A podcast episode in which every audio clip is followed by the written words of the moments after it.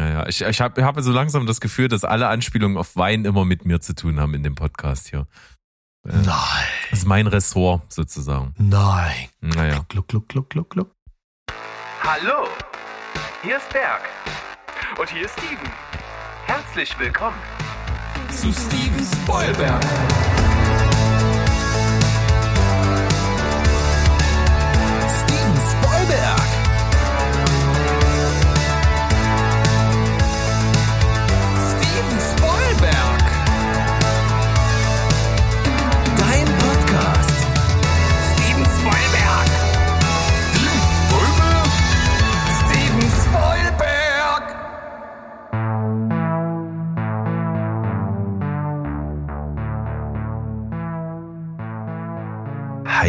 Ho, Welt da draußen. Wir sind wieder da. Euer Lieblingsfilm- und Serienpodcast aus dem wunderschönen Leipzig. Steven Spoilberg. Was ist das da plötzlich für ein wieder da. Akzent? Bist du hier Howard Carpendale oder was?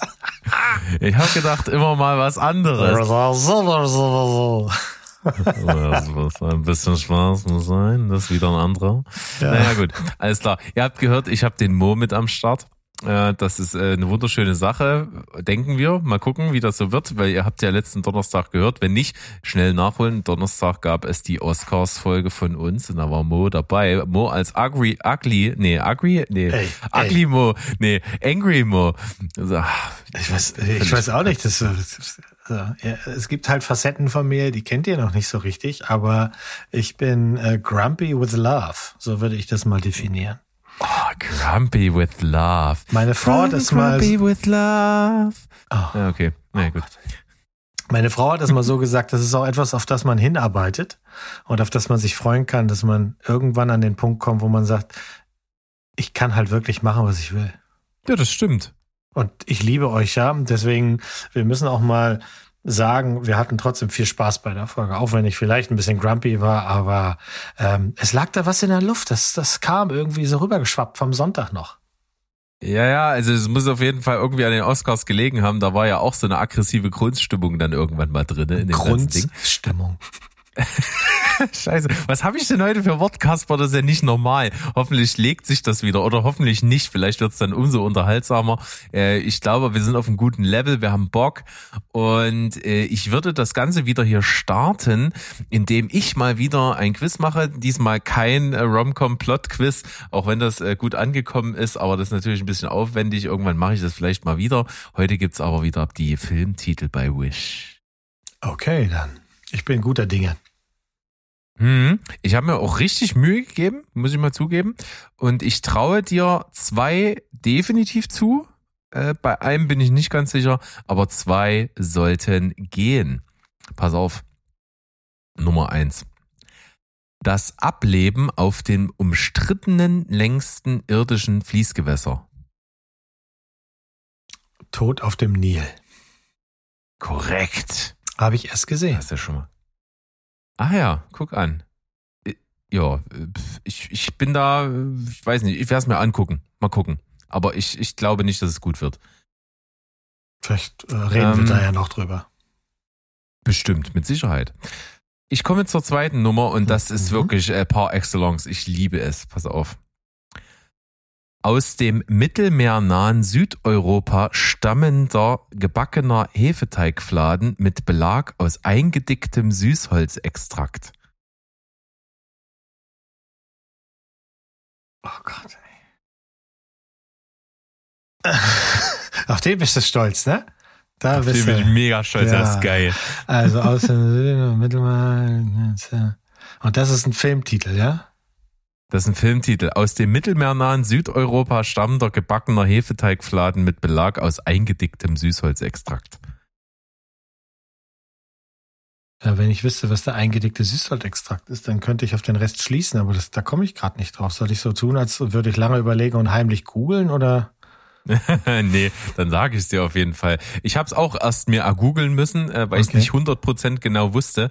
Eingedickter Süßholzextrakt ist Lakritze. Ah, Licorice Pizza. Genau, Licorice okay. Pizza. Okay, Ja, okay. ja. Leider noch nicht gesehen, habe ich richtig Bock drauf. Äh, Mhm, mhm. will, will, ich, will ich gucken. So, und jetzt kommt der, der ist wirklich super hart. Also, wenn du den holst, Chapeau. Hm. Pass auf. Vollbringer außergewöhnlicher selbstloser Taten in Bezug auf das allgemeine Maß der Erwartung von unsicheren Ereignissen. Kannst du das nochmal mal sagen, aber ein bisschen langsamer? Ja, das kriege ich hin. Vollbringer außergewöhnlicher selbstloser Taten in Warte, Bezug warte, auf warte. das. Okay. Weißt du das mit? nee, nee, ich denke mir das mit. Okay. Ähm, Vollbringer außergewöhnlicher selbstloser Taten im Bezug auf das allgemeine Maß der Erwartung von unsicheren Ereignissen.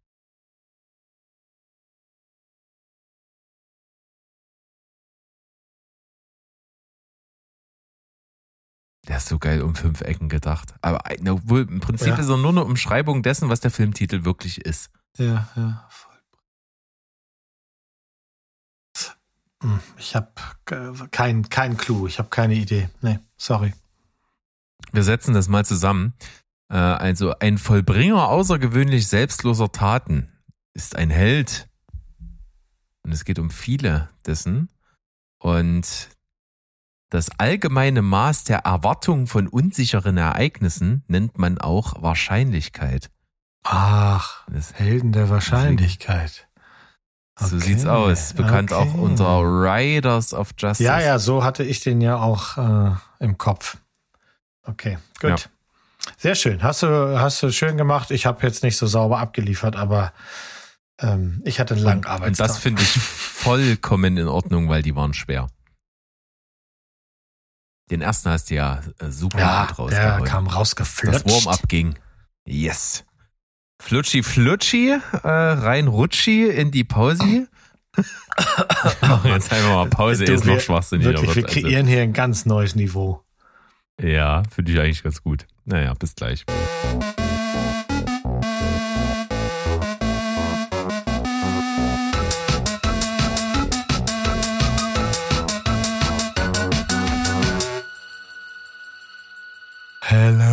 Again. Ich sage einfach Hello again. Ja, und hier sind wir wieder im Schlagerkosmos von Steven Spielberg. Ihr könnt euch wünschen, was ihr wollt. Ruft einfach an. Die Nummer findet ihr unten eingeblendet. Ja, oder schreibt's einfach auf den Social Media Kanälen. Bei Instagram sind wir auf jeden Fall am Start. Bei Facebook irgendwie leider nicht mehr. Also wenn ihr da mal was geschrieben habt, keine Antwort bekommen habt, das kann sein. Ich tummel mich da ganz wenig. Äh, auch wenn ich äh, den Facebook ist für eure Eltern. ja, obwohl, auch wenn ich den Kanal noch äh, automatisch befeuern lasse von den Instagram-Posts. Ähm, aber bei Instagram kriegt ihr den aktuellsten, heißesten Scheiß und erreicht uns auch. Und natürlich auch unter podcast.stevensbollberg.de. Gerne mal wieder eine E-Mail schreiben. Äh, ich rede hier mit dem äh, einen von, mit den 50 Prozent der Leute, die äh, Steven Spielberg einen handgeschriebenen Brief geschickt haben. Mhm, mhm. Ähm, das ist auf jeden Fall auch noch eine Option für euch und äh, den richtig krassesten Mist über, über uns kriegt ihr natürlich auf dem Discord-Server. Findet ihr auf www.stevenswollberg.de und den Social Media Kanälen auf jeden Fall den Link ins Glück anmelden, mitreden. Coole Community, macht echt immer Spaß.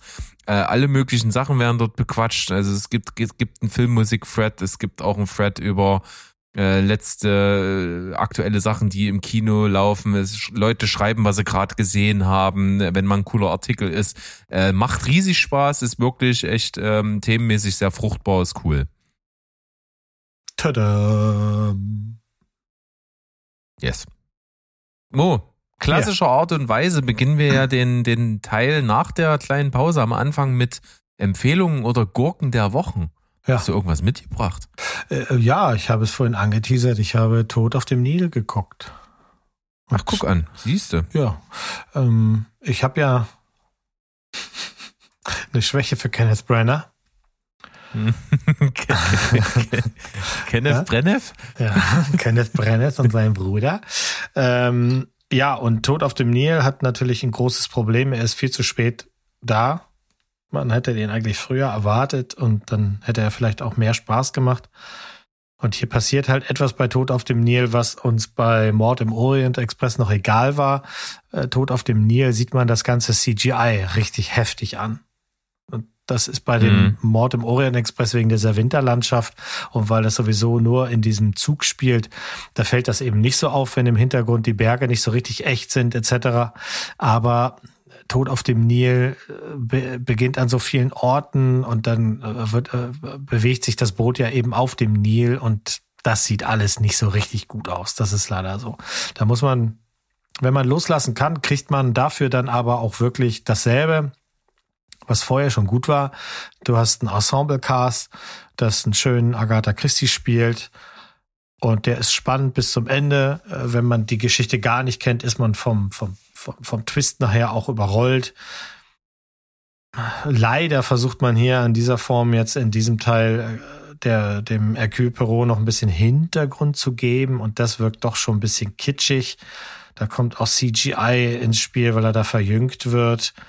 Das soll so ein bisschen erzählen, warum man Mm. Schnurri hat. Ähm, und äh, es hat wegen Army Hammer auch so ein bisschen so einen richtig faden Beigeschmack, muss man sagen.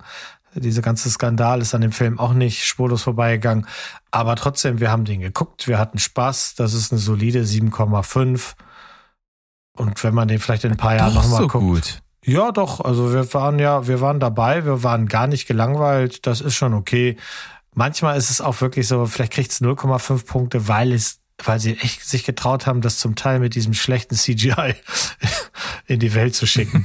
Ich weiß es nicht Okay, genau. ja, das ist, wenn das eine Errungenschaft ist, warum Ja. nicht?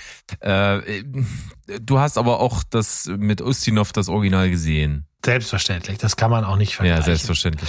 Das kann man nicht Ich wollte gerade sagen, weil äh, wenn man das kennt, kann man sich das dann hier auch noch angucken. Also mir ging es tatsächlich im Gegensatz zu Steven so bei ähm, bei ähm, Mord im Orient Express. Ich ich kam an das an die Neufassung gar nicht ran. Also, da dachte Ach ich so. mir, das überflüssiger geht's gar nicht. Da finde ich das Original von Sidney Lumet äh, wesentlich besser. Also ich, ich mochte den, der hat dem Ganzen so ein, der hat das auf dem, auf dem etwas, der hat das ein bisschen moderner aufgenommen, ähm, hat die Möglichkeiten damals genutzt, hatte auch dieses Ensemble-Cast, das hatten wir ja schon oft zum Thema, ist das jetzt gut für einen Film oder ist das schlecht für einen Film? In dem Fall fand ich das eigentlich ganz gut und ganz charmant. Vielleicht sind wir da auch irgendwie, wir gucken gerne die alten Filme. Es gibt deutlich schlechtere Verfilmungen. Die Serie zum Beispiel ist jetzt nicht so meins, die es da ja auch gibt. Ja, wir hatten unseren Spaß. Aber ich sehe auch gerade, dass ich gerade gelogen habe. Ich habe dem nur eine 7 gegeben auf meiner Liste. Also zurück mit den wilden Pferden. Es ist, ist und bleibt eine 7. Denn was ich nach dem Gucken aufschreibe, das steht. Es sei denn, ich gucke ihn nochmal und dann können wir uns nochmal drüber unterhalten. Finde ich gut. Okay, na dann, Tod auf dem Nil bei dir. Ich gucke mir auf jeden Fall an. Er wird ja jetzt auf Disney Plus sein äh, demnächst. Oder ist schon, weiß ich jetzt gar nicht. Aber da gucke ich ihn dann mir an. Und ich habe auch wieder eine, eine coole Geschichte zu meiner Gurke der Woche. Ja. Hm. Ähm, ich war ja äh, wieder bei der Sneak Preview und die Sneak Preview ist ja traditionell Montagabend. Und am Sonntag, in der Nacht vom Sonntag auf Montag kamen ja die Oscars. Ja, wir haben darüber berichtet, also wie gesagt, den letzten Donnerstag reinhören. Und natürlich habe ich die nachts geguckt, einfach aus praktischen Gründen, weil ich dann im Nachgang nicht dazu komme, mir das anzugucken. Das, das kriege ich einfach nicht zeitnah unter.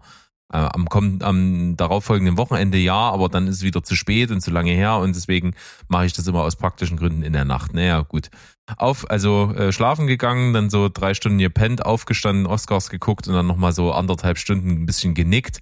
Äh, das war so mein ganzes Schlafpensum, was ich dann hatte. Und dann natürlich einfach ganz normal Montag gearbeitet und so. War aber den ganzen Tag über ziemlich fit, äh, war eigentlich ganz geil. Und dann aber abends natürlich gewusst, okay, heute Abend ist Sneak, wir gehen ins Kino, dunkler Saal. Äh, wenn da ein langweiliger Film kommt, dann äh, wirst du mit der Müdigkeit ganz schön kämpfen. Und Alter, es kam wirklich, also maximal langweilig. Es kam der Film Haute Couture. Ein französischer Film, der ähm, das Leben einer Frau beleuchtet, die Zeit ihres Lebens Chefnäherin bei Dior war und äh, ja jetzt quasi ihre letzte Kollektion umsetzt und produziert. äh, und ja eigentlich gar nicht aufhören will. Sie fühlt sich so ein bisschen abgeschoben, aber sei es drum, sie hat viel in ihrem Leben geschaffen. Und was man jetzt aus so einem Film machen könnte, ja, wäre ja so diese, diese Leidenschaft für Stoffe und für Mode und fürs Schneidern irgendwie zu transportieren und irgendwie die, dieser, dieser nach außen hin schickimicki Modemarke vielleicht hinter den Kulissen wirklich von den Leuten, die ihr Herzblut geben, um das zu machen, irgendwie wie eine Bühne zu geben das Ganze irgendwie zu, zu zelebrieren und irgendwie das schön erscheinen zu lassen. Und nichts davon passiert. Nichts. Es ist halt einfach nur ich, der Film ging los und ich dachte mir, hä, haben die irgendwie die Helligkeit am Projektor vergessen? Der ganze Film hat so einen Grauschleier. Ganz furchtbar. Ganz entsättigte Farben. Prinzipiell auch nicht viel Farben. Also der Film besteht wirklich nur aus Creme und Weißtönen und das war's. Alles so ein bisschen zu dunkel, alles sehr trist dadurch dann äh, fürchterlich geschauspielert, ganz hölzern und dann wird da noch so eine Underdog-Story mit reingebaut, weil irgendwie so eine so ein Assi-Mädchen aus dem Pariser Vorort, die der Frau die Tasche in der U-Bahn klaut, die kriegt ein schlechtes Gewissen und bringt die Tasche zurück und dann nimmt die die unter ihre Fittiche, weil sie sieht, dass die Talent hat fürs Nähen und ähm, und nimmt die da als Praktikantin mit rein und die äh, findet dann ihre Leidenschaft. Das ist aber auch mehr als fade inszeniert also ein fürchterlich einschläfernder, langweiliger, langgezogener Film wie ein Kaugummi kann sich kein Mensch reinziehen. Haute Couture, drei von zehn. Oh, drei von zehn. Da vergeht einem ja selbst das Schlafen im Kino. Ja, wirklich. Gruselig. Also kann ich nicht empfehlen, mit, mit Müdigkeit so einen Film zu gucken. Naja. Aber ich würde sagen, gleich wieder rüber zu einem wirklich erfreulichen Thema. Nee, nee, nee, nee, nee, nee, nee. So doch, doch, nicht, doch, doch, doch. so nicht, mein Doch, Freund. doch. Sandra Bullock kündigt Schauspielpause an. Ah, habe ich mich gefreut. Muss Ich verstehe nicht so genau, warum die das, weißt du, warum, warum kündigt sie das an? Warum will sie damit verhindern, dass die Leute sagen, ah, die hat ja lange, lange nichts mehr gemacht? Oder ich meine, Das könnte exakt der Grund sein, ja. sie können doch, kann doch einfach mal sagen, nee, dann drehe ich jetzt mal zwei Jahre keine Filme. Einfach nicht machen. Es wäre eine Option. Aber wie gesagt, es könnte mir nicht egaler sein oder es könnte mich nicht mehr freuen. Ich brauche sie einfach nicht.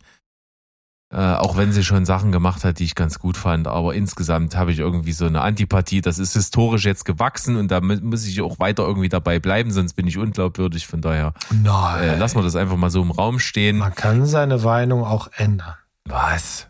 Naja, klar. Seit wann? Gibt's das? Ist das erlaubt? Ja, ja. Also, Naja, da muss ich aber erstmal was abliefern, wo ich Grund habe, das zu ändern. ja, aber das, also das müssten wir dann, der Sache müssten wir schon nochmal auf den Grund gehen, wie viel du von ihr wirklich gesehen hast, weil gerade was Romcoms angeht, sind ja die Sachen, die sie da macht und auch Filme, die sonst ans Herz gehen, da sollte doch so was bei sein, wo der kleine Berg innerlich ein bisschen weint. Ja, vereinzelt vielleicht. Kann man machen.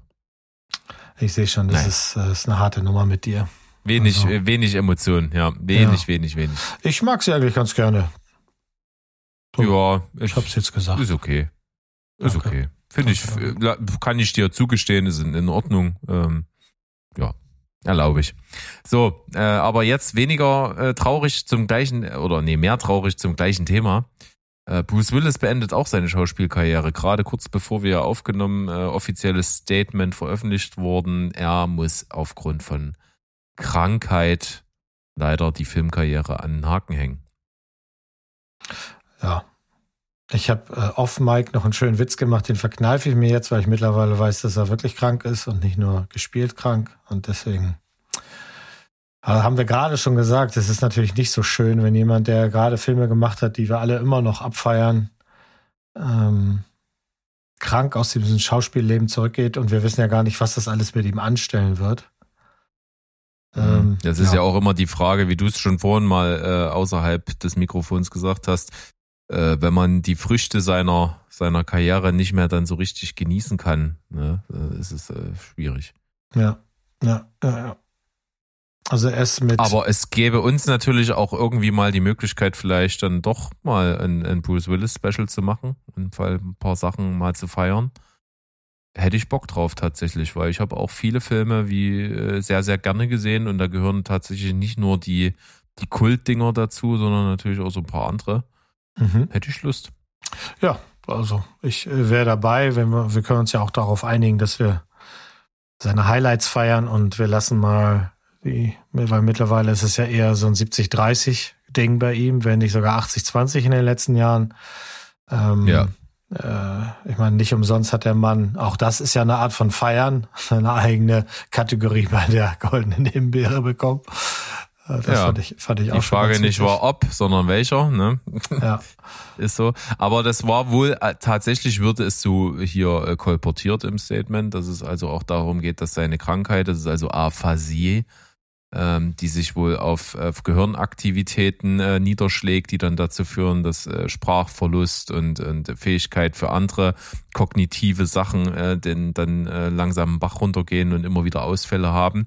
Ähm, dass es dazu auch geführt hat, dass er viele Sachen nur so nebenbei noch geschauspielert hat, äh, die einfach bewusst nur so Direct-to-DVD-Dinger waren, dass die also nicht mehr die großen Filme sind, weil er teilweise gar nicht in der Lage mehr war, wohl war gesundheitlich da noch wirklich viel reinzulegen, schauspielerisch.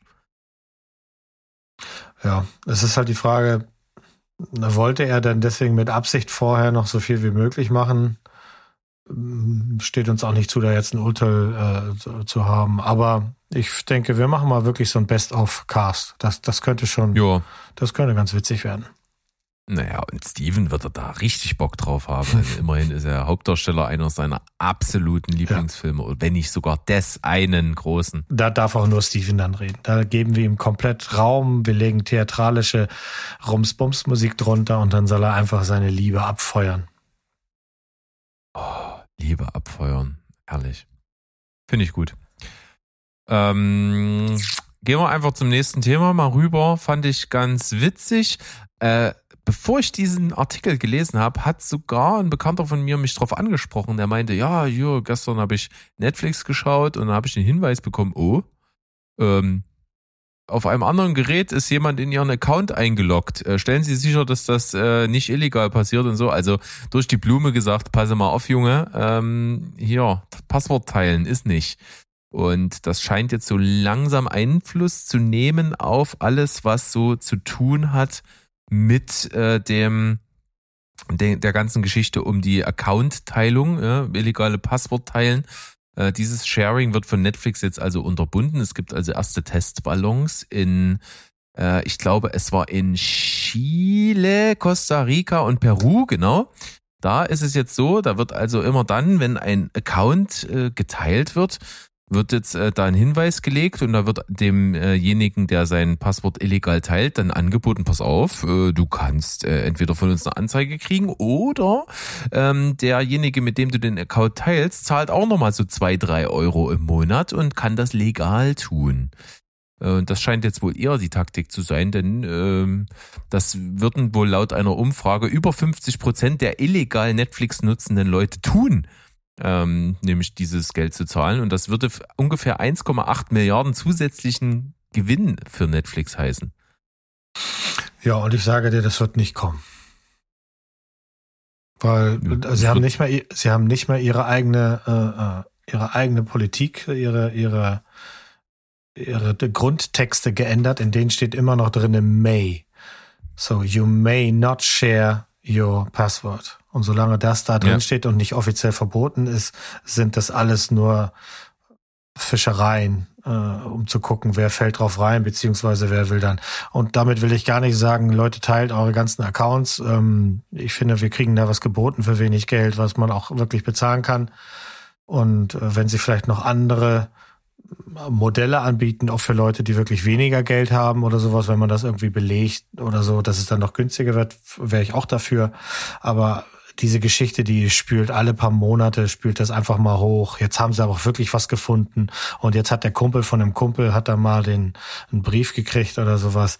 Ich glaube nicht, dass da viel passiert, ehrlich gesagt. Also, weil das, Nee, das viel glaube ich auch nicht. das setzt auch so viel Maschinerie im Hintergrund, müsste da drauf sein, um das wirklich zu sehen. Das, äh, ja, ich glaube nicht. Ich glaube nicht. Also ich sollen sie mal machen. Sie sollen auch sich ihr Geld holen. Wir bezahlen ja auch ganz fair und square. Ich kann aber auch durchaus den einen oder anderen versteht, der sagt, naja, zwischen bezahlen und nicht bezahlen ich gucke ja auch ganz wenig. Oder ich gucke nur Sandra Bullock-Filme, Oder eben damit auch der nicht. Berg das nicht muss. Naja. Richtig. Obwohl die Idee, die, Grundi die Grundidee mit dem Subaccount ist auf der einen Seite wirkt das ja irgendwie ganz charmant, dann kriegst du das für wenig Geld. Also sie- das testen sie ja in Costa Rica, Peru und in Chile, wo das Geld auch wirklich nochmal anders verteilt ist als bei uns in Europa, ne? Ja, eben. Aber ich finde halt auch, was du gesagt hast, äh, jeder, der wirklich äh, gerne Filme gucken möchte, der soll auch verdammt nochmal das Geld für den Scheiß-Account bezahlen. Mhm. Also das ist äh, zumindest in irgendeiner Art und Weise. Also sich wirklich überall bloß in irgendwelche Accounts rein zu nassauern, das kann ich auch nicht gut heißen. Nö, nö. Das nö, ist, nee. Also du sagst ja, ne, für, für wirklich verhältnismäßig wenig Geld kriegt man wahnsinnigen Content. Ich habe wirklich ein größeres Problem damit, mit jetzt weiterhin noch mit der Zwangsgebühr, die wir auf Fernseh zahlen, weil davon habe ich wirklich nicht viel. Und vor allem, wenn man dann weiß, äh, wie das Geld ausgegeben wird und sowas, wo wir dann auch nicht mitbestimmen können, äh, da hätte ich, habe ich ein größeres Problem mit. Also da gebe ich lieber diesem, denen was, weil da sehe ich direkt, wo das Geld hin, hingeht. Es kommen jede Menge Serien, Filme raus, die jetzt extra produziert werden. Sind die jetzt gut oder schlecht, weiß man vorher alles nicht, aber auf jeden Fall, ich könnte ja nur von Netflix, könnten wir ja alle leben. Da ist ja so viel, so viel Zeug drauf. Ja, auf jeden Fall. Das, das Schwierige ist eben das, was wir immer mal angesprochen haben, dass es einfach auch darum geht, dass immer mehr jetzt äh, an Streamingdiensten auch wirklich groß werden und wirklich irgendwie versuchen, auch eine Daseinsberechtigung irgendwie zu generieren. Und das ist manchmal eben mit Exklusivinhalten und da sind auch manchmal wirklich schon äh, gehypte Sachen dabei oder große Sachen dabei. Und dass wenn man wirklich so up-to-date in allen Bereichen sein möchte, dann äh, muss man schon eine, schön, schon eine ganze Reihe von Streamingdiensten be äh, beziehen. Also Mhm. da kommt man wohl schlecht drum herum. Ja, ja, ja. Aber irgendwie kriegt man das ja hin und irgendwie wird sich der Markt ja auch immer weiter entwickeln. Der hat sich ja in den letzten Jahren schon stark verändert und ist auch äh, stark in die Breite gegangen in verschiedenen Bereichen, in anderen Seiten äh, oder in anderen Punkten wieder zusammengeschrumpft. Von daher wird ja weiter auch viel Bewegung drin bleiben, denke ich. Ja, das denke ich auch. Da sagst du was. Yes. Apropos Bewegung. Es kommt Bewegung in die dritte Staffel LOL. Wir haben ja die Mhm. ersten beiden geguckt und ich erinnere mich, du bist auch großer Fan, ne? Ich fand's auf jeden Fall sehr lustig, auch wenn da nicht alles ins Schwarze trifft, aber es gibt eben immer mal Leute, die da dabei sind, wo ich einfach mich weghauen muss.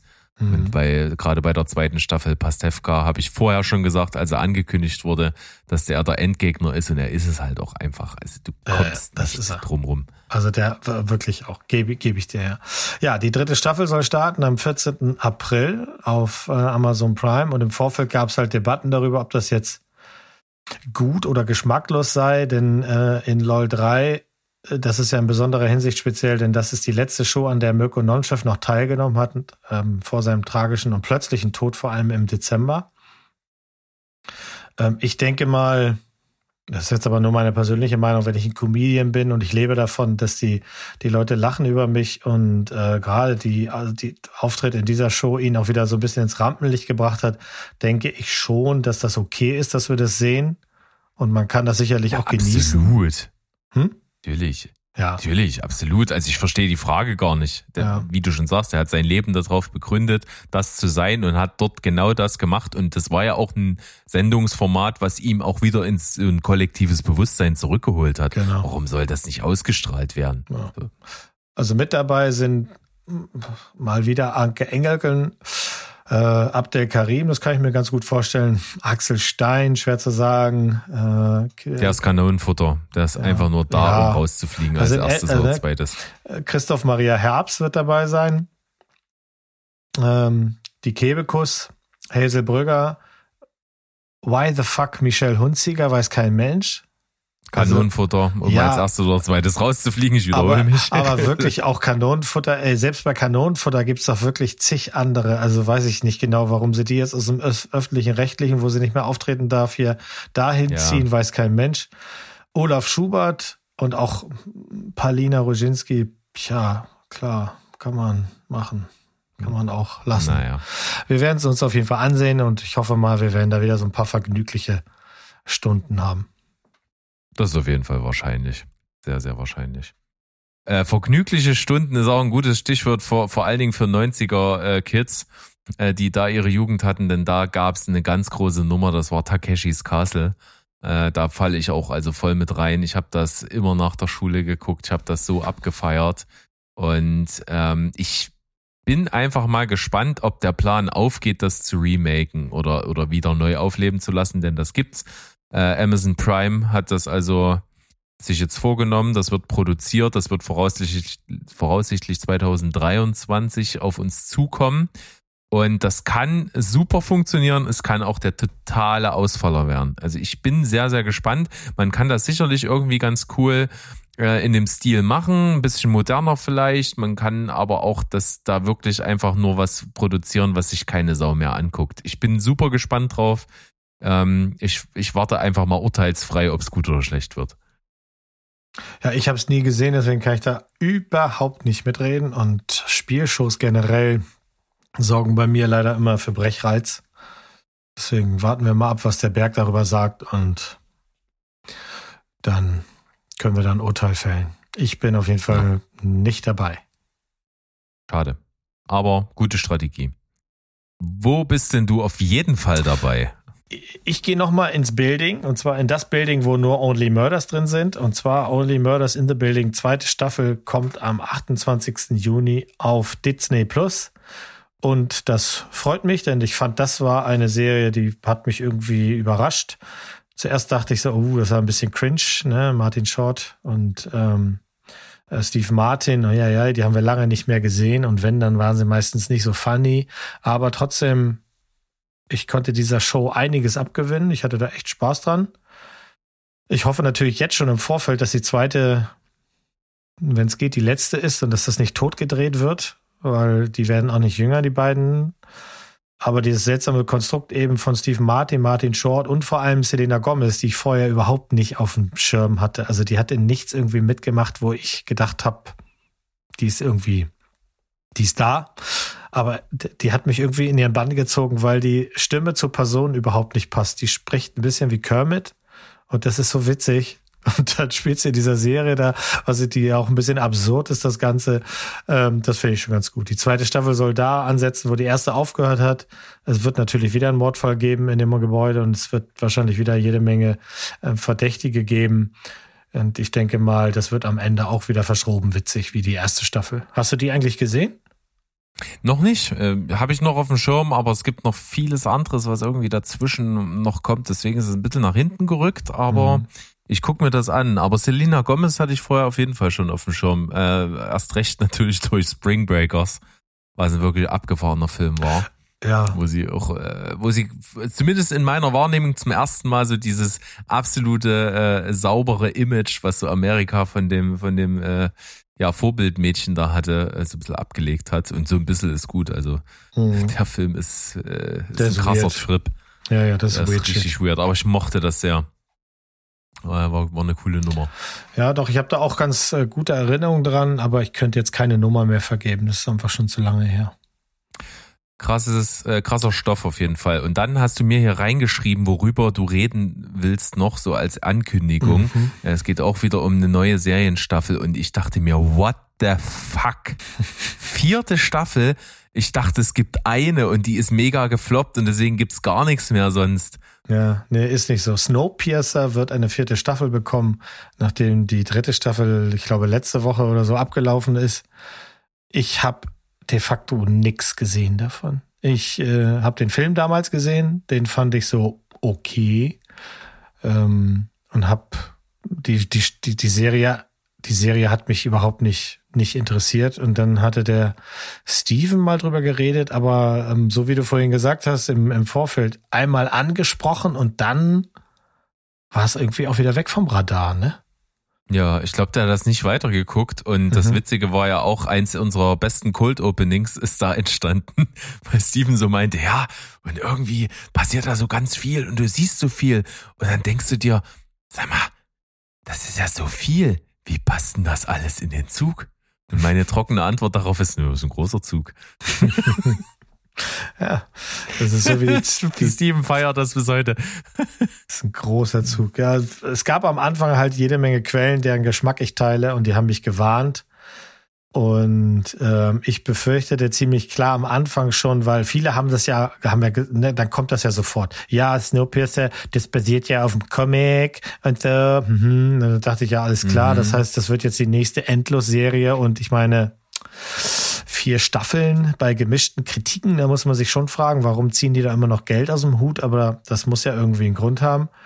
Und ähm, was sich jetzt bei Staffel 4 ändert, neben der Tatsache, dass natürlich wieder neue Leute mitspielen, also einmal Carl Gregg, äh, das ist ja der beliebteste Shield-Agent aus dem Marvel-Universum. Äh, der macht jetzt damit. Und äh, Michael Aronoff, den man wohl von Blacklist kennt. Ich habe Blacklist nie gesehen. Die spielen im Hintergrund mit.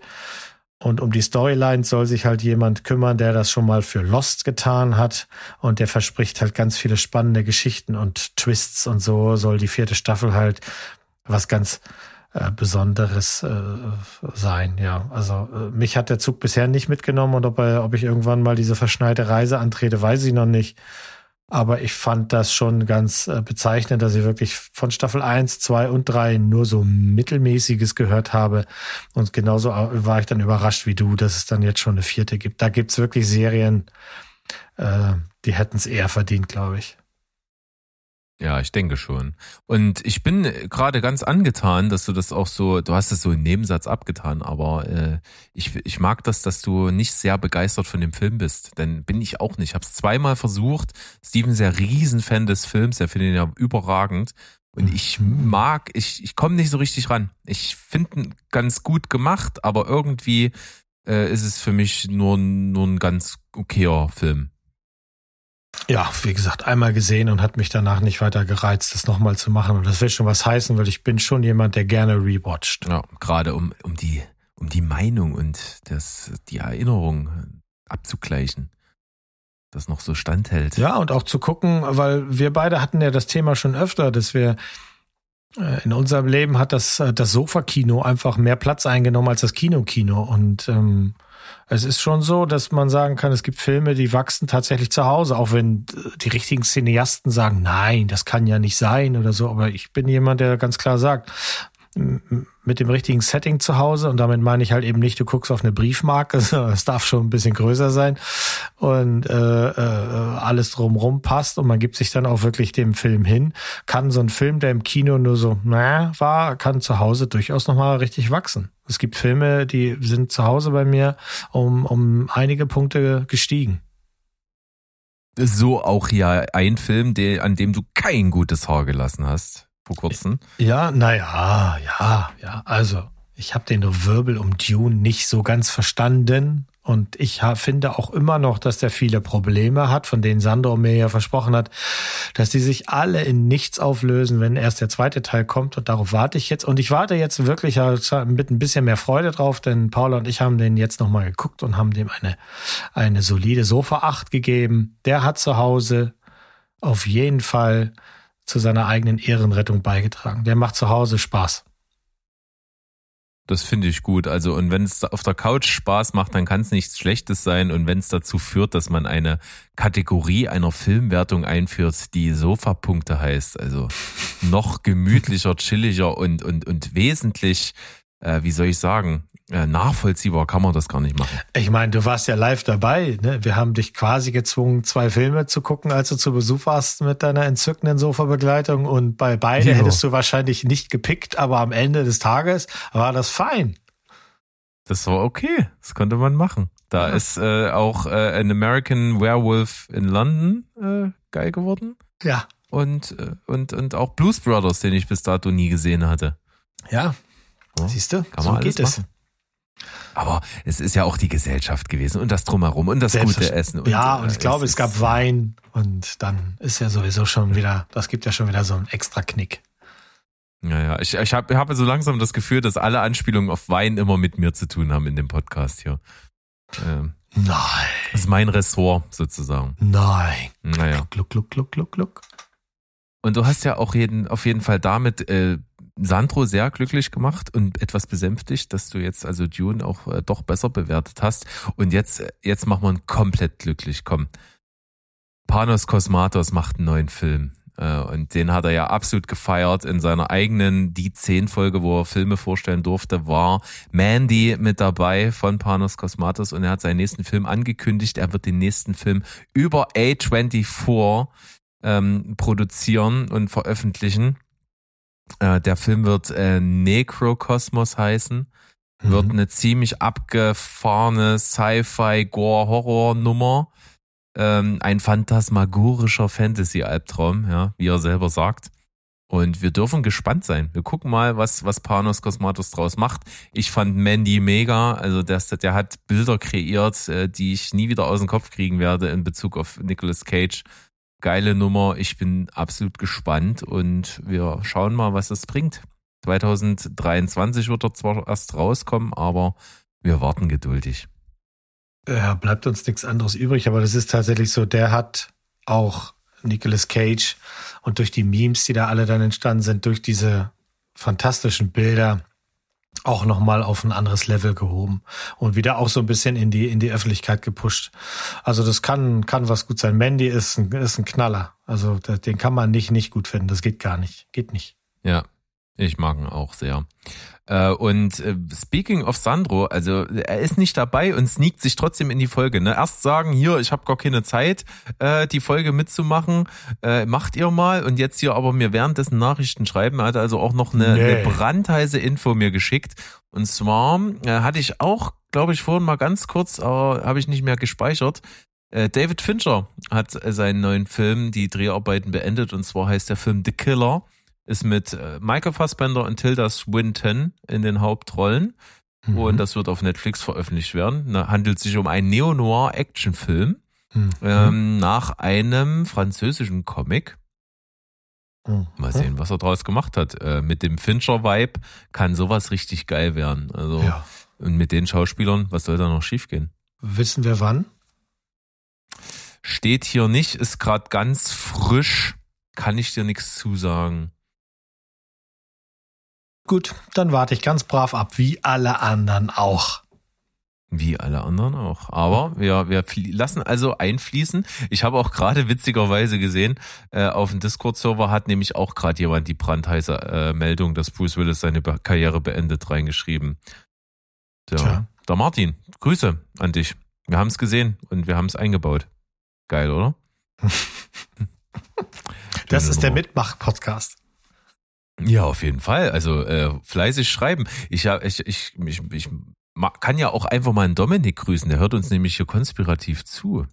Ach, habe ich an. festgestellt. Er hat gedacht, wir merken es nicht, aber wir, wir merken das. Der Dom, Shoutout. Kann er machen, Shoutout. Ja, äh, ich habe hier noch mitgebracht ein kleines Thema und zwar hat jetzt äh, der der überaus als redselig bekannte Quentin Tarantino mal wieder so ein bisschen geplaudert und hat mal verkündet, dass er ein, äh, ja, einen Lieblingsschauspieler hat, von dem wir noch nicht wussten, und zwar ist es Chris Pine. Mhm. Äh, und er ist großer Fan von ihm. Und ich kann es ihm nicht verdenken, denn Chris Pine ist ein echt ein cooler Typ, ist äh, wirklich sympathisch und kann, wenn er in den richtigen Film gesteckt hat, auch richtig was darbieten. Ich finde Hell or High Water ist ein überragend guter Film und er ist großartig darin in der Hauptrolle. Kann man definitiv machen. Da ist was dran, und auf jeden Fall. Ja. Und da muss man einfach mal sagen, pass auf, äh, Quentin, dann nimm ihn doch und bau ihn in deinen letzten Film ein. Warum nicht? Es wird ja immer noch gemunkelt, immer mal wieder. Ich glaube zwar nicht dran, aber dass Quentin Tarantino doch seinen Star Trek-Film machen wird. Wer hat Star Trek äh, jetzt äh, zuletzt, sage ich mal, mit wieder bekannt gemacht? Chris Pine. Und ich glaube nicht, dass es dazu kommt in der Kombination, aber ich kann mir super gut vorstellen, dass äh, Chris Pine äh, nochmal eine Rolle in einem seiner letzten Filme bekommen wird. Und das wird sicherlich gut. Der passt genau in diese Gurkentruppe rein um Tarantino. Also da ist ja jeder Schauspieler irgendwie ein Unikum für sich und äh, zusammengemischter Haufen. Und das mag ich unglaublich gerne. Und da passt Chris Pine richtig gut rein, finde ich. Ja, finde ich auch. Ich äh, habe da viel Freude dran gehabt und ähm, was mich eher wurmt, ist halt immer dieses sein letzter Film, Tarantinos letzter Film. Dieses, ne, wie viele Jahre wissen wir schon, dass er ja eigentlich nur die und die Anzahl Filme machen will. Äh, dieses Teasing und äh, was wird sein letztes Ding? Das ist schon so ein bisschen nervenaufreibend. Also Mach mal endlich. Würde ich mal sagen, ne? Irgendwie soll er mal aus dem Quark kommen. Und das muss mindestens so ein Knall werden wie, wie sein Erstlingswerk. Also eins und, und zehn ist es dann, ne? Eins und zehn müssen überragend sein. Ja. Und ich denke, das kriegt er hin. Äh, Er hat also keinen Ausfall produziert. Das kann man definitiv Mhm. schon so konstatieren. Also ich kann das für mich zumindest. Ich mochte alles andere auch. Auch wenn ich jetzt Death Proof nicht Mhm. wahnsinnig überragend finde. Das ist also auf jeden Fall der, den ich am schwächsten finde. Ja. Aber das ist trotzdem noch ein guter Film. Ja, ja, ja. Also insofern ja, hat er keinen. Für das, was er ist. Sagen wir es mal so. Für das, was er ist auf jeden Fall. Ne, als Exploitation-Movie. Für das, was er ist, aber im, im Vergleich zu allem anderen ist, ist der halt wirklich ganz, ganz weit unten auf der, auf seiner eigenen Liste. Das ist halt leider. Ja. Das, dem kann ich zustimmen. Aber es ist trotzdem kein schlechter. Es ist kein Ausfall. Nee. So, jetzt komme ich wirklich noch zu einem abgefahrenen Thema. Ich habe das heute gelesen und dachte, ich, ich höre nicht richtig. Ich fand es aber super abgefahren. Ich bin sehr gespannt, was da auf uns zukommt. Sylvester, Sylvester Stallone äh, hat ja auch schon immer mal Projekte gemacht, wo man sich sagt, okay, er versucht noch mal irgendwie aus irgendwas was rauszuholen. Ne? Da, da manchmal funktioniert das. Die Expendables war wahnsinnig erfolgreich. Da hat er ja auch einfach auf dieser stumpfen Idee, wir packen alle möglichen Leute zusammen, hat er nochmal richtig was rausgehauen, was Erfolg hatte.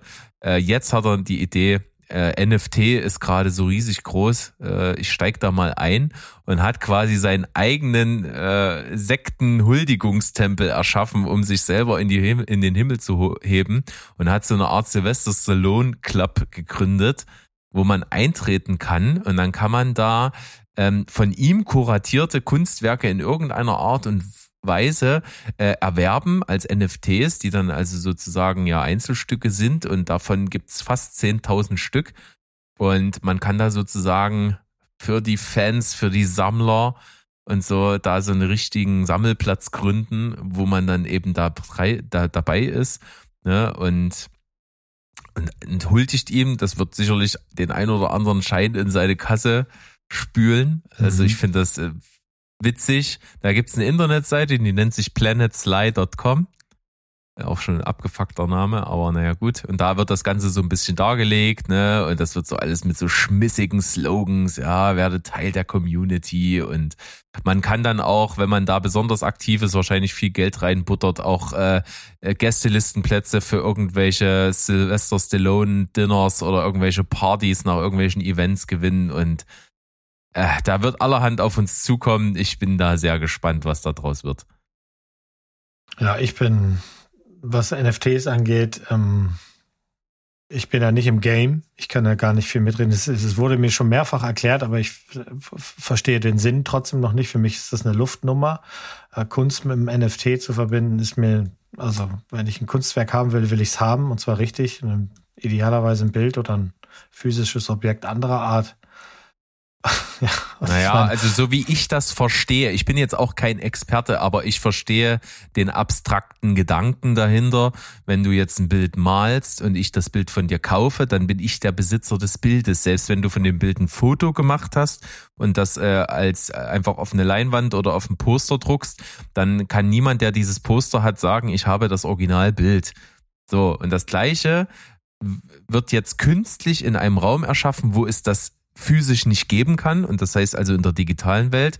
Das heißt, ich muss irgendwas Künstliches erschaffen, damit ich sage, dieses Bild gibt es digital in der Form nur einmal. Und das werde ich dir mit einem schriftlichen Zertifikat dann eben attestieren, dass es auch wirklich das ist. Und alles andere, was kopiert ist, ist eben das Poster, was du dir irgendwo hinhängst.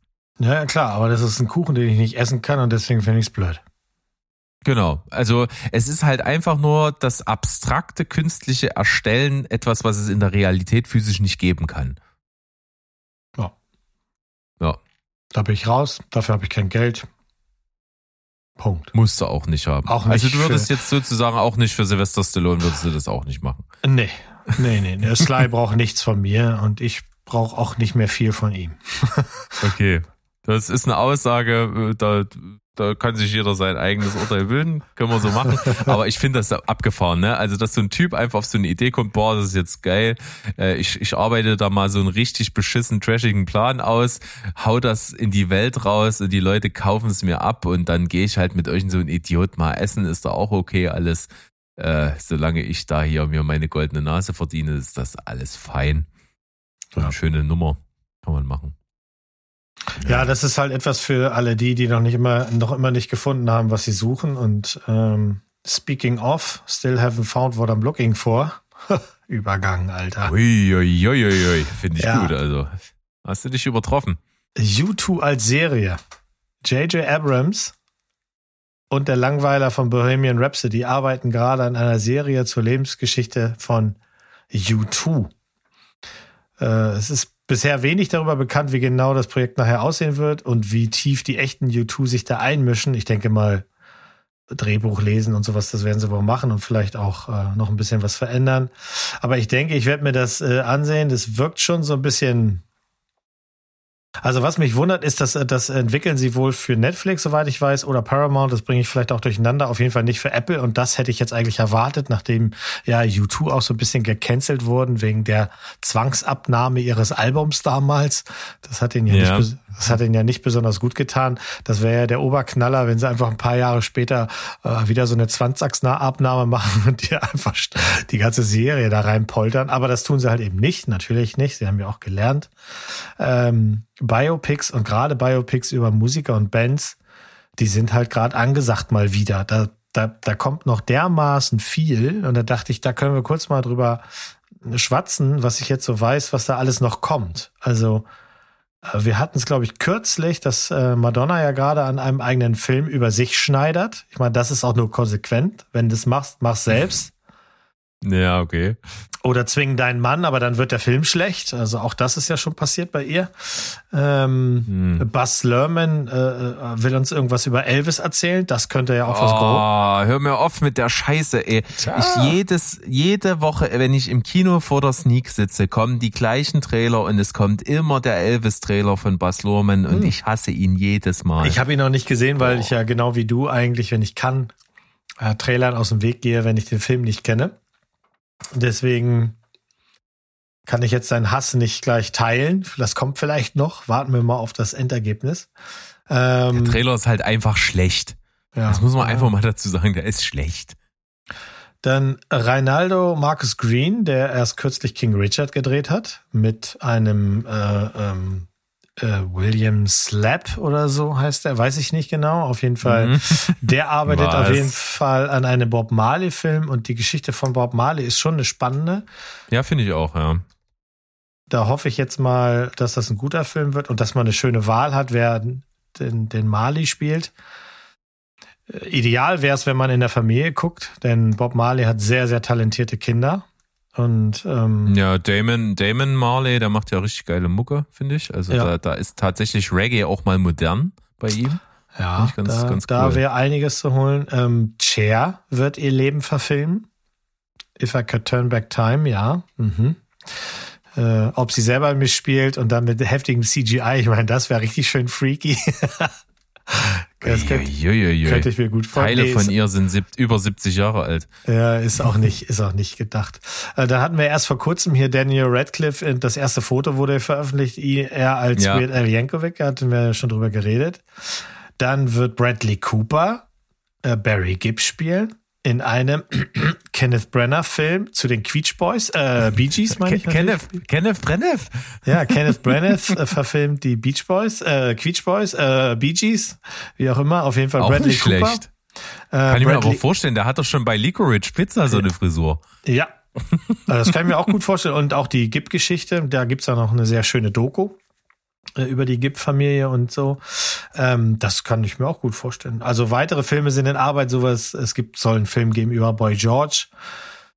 Äh, ja, muss mal gucken. Louis Armstrong, äh, Leonard Ber- Bernstein, die haben natürlich einiges erlebt auf jeden Fall. Whitney Houston, dann ein über John Lennon und Yoko Ono. Also ich oh, denke mir wird mal, ganz schwindlig. ja, ja, das wird in den, das wird in den nächsten Jahren auf jeden Fall immer wieder mal musikalisch. Ich finde das ja ganz gut. Ähm, das Einzige, was ich gelesen habe, und es ärgert mich einfach wirklich zutiefst und dafür könnte mich dann jetzt auch blöd finden, aber es soll einen Film geben, natürlich, wie soll es anders sein, über den so selbsternannten King of Pop. Ähm, Lionsgate hat also eine Michael Jackson-Biografie äh, beauftragt, die äh, von Graham King äh, produziert werden soll. Der hat ja Bohemian Rhapsody gemacht. Damit hat er sich ja auch einen Namen gemacht und auch ein paar Mark verdient. Jetzt kommt aber der Minusteil. Der Film wird auch in Zusammenarbeit mit dem Michael Jackson Estate gedreht. Das heißt, die Familie hat ganz klar Mitspracherecht und das wird meiner Meinung nach massive Auswirkungen darauf haben, was wir sehen. Es wird wahrscheinlich eher keine kontroversen äh, äh, Vorwurfsgeschichten geben. Äh, nicht so, wie es in der Dokumentation Leaving Neverland war oder so.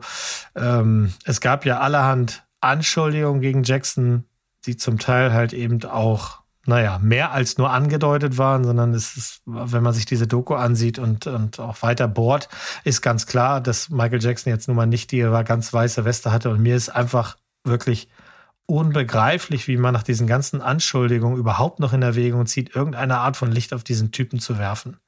Ich kann hier Künstler einfach nicht von Kunst trennen, denn seine Macht hat er ganz klar manipulativ ausgenutzt, um in die Nähe von Kindern zu gelangen. Und ich finde nicht, dass man dem in irgendeiner Weise noch irgendein verschissenes äh, Gebäude bauen muss. Gar kein Tempel, schon keine Filme, keine Dokus, es sei denn, sie zeigen die Wahrheit. Und ähm, also das nervt mich. Das ist genauso, als würden sie jetzt noch eine Doku machen über R. Kelly. Oder Will Smith. Oder Will Slappy Smith. ja, nee, ich verstehe genau, was du sagst, da bin ich bei dir. Wie soll das aussehen, wenn am Ende die, die Familie da halt äh, das, das, den letzten, das letzte Wort hat? Äh, da, da braucht kein Mensch, da wird das irgend so eine Heal the World Scheiße. Ja, genau. Und äh, ja, es will sich mir halt einfach nicht erklären. Es gibt äh, tolle Musiker und da werden bestimmt Biopics und Dokus gemacht, ähm, die toll sind, aber das, nee, also schon gar nicht nach diesen ganzen Veröffentlichungen. Aber anyway, es ist so, wie es ist. Natürlich wird auch da Geld drin sein, denn die Fangemeinschaft, die, die, die, die, die macht einfach jedes Jahr noch wahnsinnig viel Umsatz mit dem, mit dieser Musik. Das ist richtig, ne? Hatte ich ja auch vor kurzem mit dir, glaube ich, drüber gesprochen, dass er ja mit auf jeden Fall in den Top 5 ist, der Leute, die posthum noch das meiste Geld immer noch verdienen, äh, mhm. äh, aber keiner verdient so viel wie Roald Dahl. Ja, und der hatte nichts mit Kindern, also immerhin damit. Äh, okay, ja, worauf wollte ich nicht hinaus, aber das ist natürlich ein schlagkräftiges Argument. Ja. ja. Auch sch schlagkräftig, mein letztes Thema, wo ich kurz mal drüber äh, da mit dir schnacken will und deine Gedanken dazu hören will. Ich habe das mal mhm. übertitelt mit nachträgliche Entschärfung. Veränderung an Serien und Film durch Streamingdienst. Der Fall ist noch relativ aktuell. In der am 2. April letzten Jahres veröffentlichten dritten Episode der Marvel-Serie Falcon and the Winter Soldier gibt es eine Leiche zu sehen und einen Mord. Und beides gibt es jetzt nicht mehr zu sehen, zumindest nicht in dieser Form. Denn Disney hat die Szenen nachträglich ändern lassen und entschärft. Also während in der Originalfolge noch äh, der Hydra-Wissenschaftler, der umkommt, wirklich mit Blut am Hemd und am Mund und einfach tot aussieht, auf dem Boden liegt, tut er das jetzt zwar immer noch, aber es gibt kaum noch Blut zu sehen und es ist lange nicht mehr so gewalttätig. Und was ich aber noch viel schlimmer finde, ist, weil das überhaupt keinen Sinn macht, es gibt die Szene, in der eine Kopfgeldjägerin eben von dem Winter Soldier mit einem Rohr an die Wand gepinnt wird. Also er schmeißt das Rohr, es durchbohrt sie und er pinnt sie dann an so eine Containerwand. Und jetzt in der neuen Fassung prallt das Rohr von ihr ab Sie klebt aber trotzdem, warum auch immer, an der Wand. Also es macht überhaupt keinen Sinn, dass sie da was gemacht haben. Und die Frage, die das eigentlich eher schürt, ist, sie haben das klein heimlich gemacht. Also wir, die Fans, wir, wir sehen das, wenn überhaupt, dann nur durch Zufall, denn diese Serien wird es wahrscheinlich nicht auf Blu-ray geben. Das heißt, Disney hat hier die Macht über ein Disney hat hier quasi ein NFT. Sie haben das einzige Original und das haben sie nachträglich so bearbeitet, wie wir es vielleicht nicht sehen wollen. Und das fände ich schon ziemlich fraglich, weil das führt ja immer weiter zu dieser Disneyfizierung von allem. Ähm, und Disney ist ja, bekannt. Die haben ja auch jetzt erst vor kurzem in dieser äh, 80er Jahre Romanze Splash mit Tom Hanks nachträglich den Po und die Brüste von der Schauspielerin von damals verdeckt weil damals war das okay, dass man das ganz kurz sieht, wirklich nur ganz kurz, wie sie aus dem Wasser steigt da. Ja, jetzt gibt's das nicht mehr. Jetzt hat sie halt da, jetzt ist das bedeckt durch Haare, glaube ich, die ganze Zeit. Und das ist vielleicht noch lustig, aber wenn quasi Gewalt nachträglich geändert wird, obwohl sie ja die Vorlage mit der Gewalt gekauft haben, also auch und mit der dazugehörigen Aussage, dann finde ich das schon ziemlich problematisch. Finde es generell immer problematisch, wenn was zensiert wird und ich kann das bei Film, bei Musik, bei allem, bei jeder Kunstform, bei jeder Form der öffentlichen Äußerung kann ich das auf ein was zurückführen. Alles, was vom Gesetz nicht explizit verboten ist, ist erlaubt und muss von allen Gruppen, die das konsumieren, ausgehalten werden. Punkt. Ja. Ja, Das ist meine absolute Meinung dazu. Ja, also es ist ja auch so, es ist ja eine freie Meinung, ob du dir etwas ansiehst und wie du damit umgehst und so. Aber ich finde es halt hier gerade in diesem Fall, beziehungsweise auch in den Fällen, die sicherlich noch folgen werden oder von denen wir gar nicht wissen, weil ich meine, wenn wir die Serie, wenn die Serie neu ist und wir gucken sie und wir haben es einmal gesehen und danach stellen wir fest, es sieht dann anders aus, dann frage ich mich wirklich nach dem Sinn dahinter.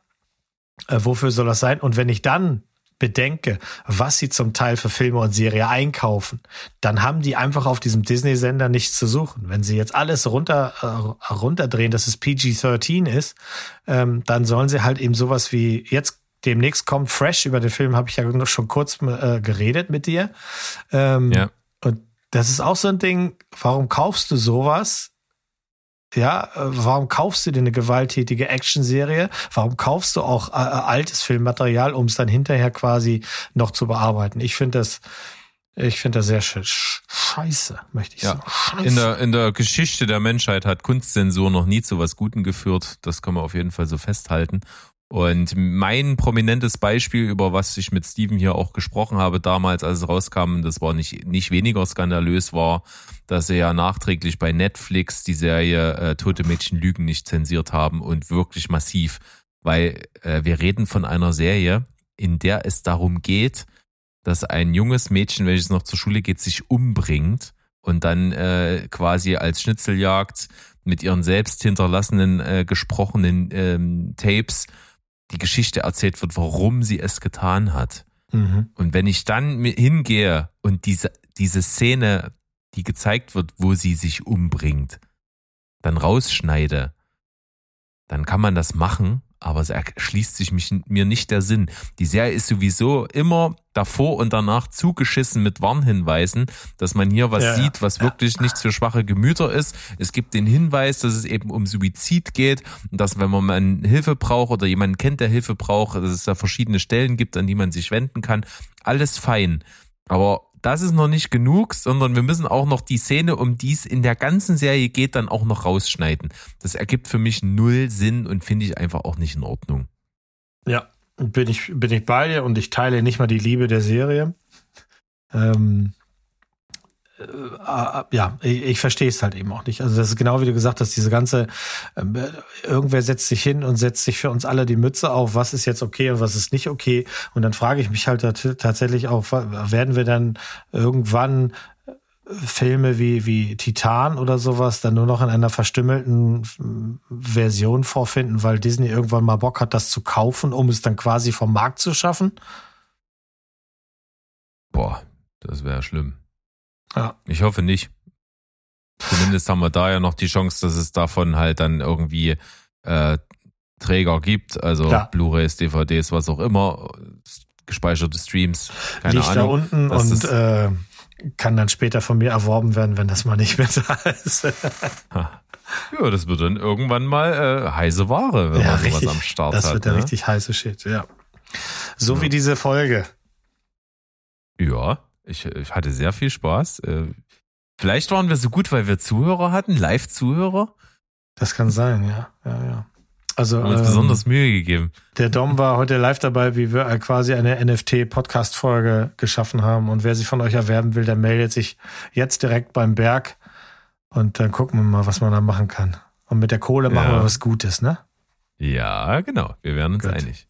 Gut. Dann würde ich mal sagen, haut mal rein da draußen. Äh, Wir hatten Spaß. Wir hören uns auf jeden Fall nächste Woche wieder. Da gibt es wieder neuen Stuff von euren Lieblingsfilmen und Serien-Podcast aus dem wunderschönen Leipzig. Ich sage äh, Tschüss, ciao und goodbye. Bleibt spoilerfrei, ihr Vögel. Yes. Zwitschert, zwitscher, zwitschert ab.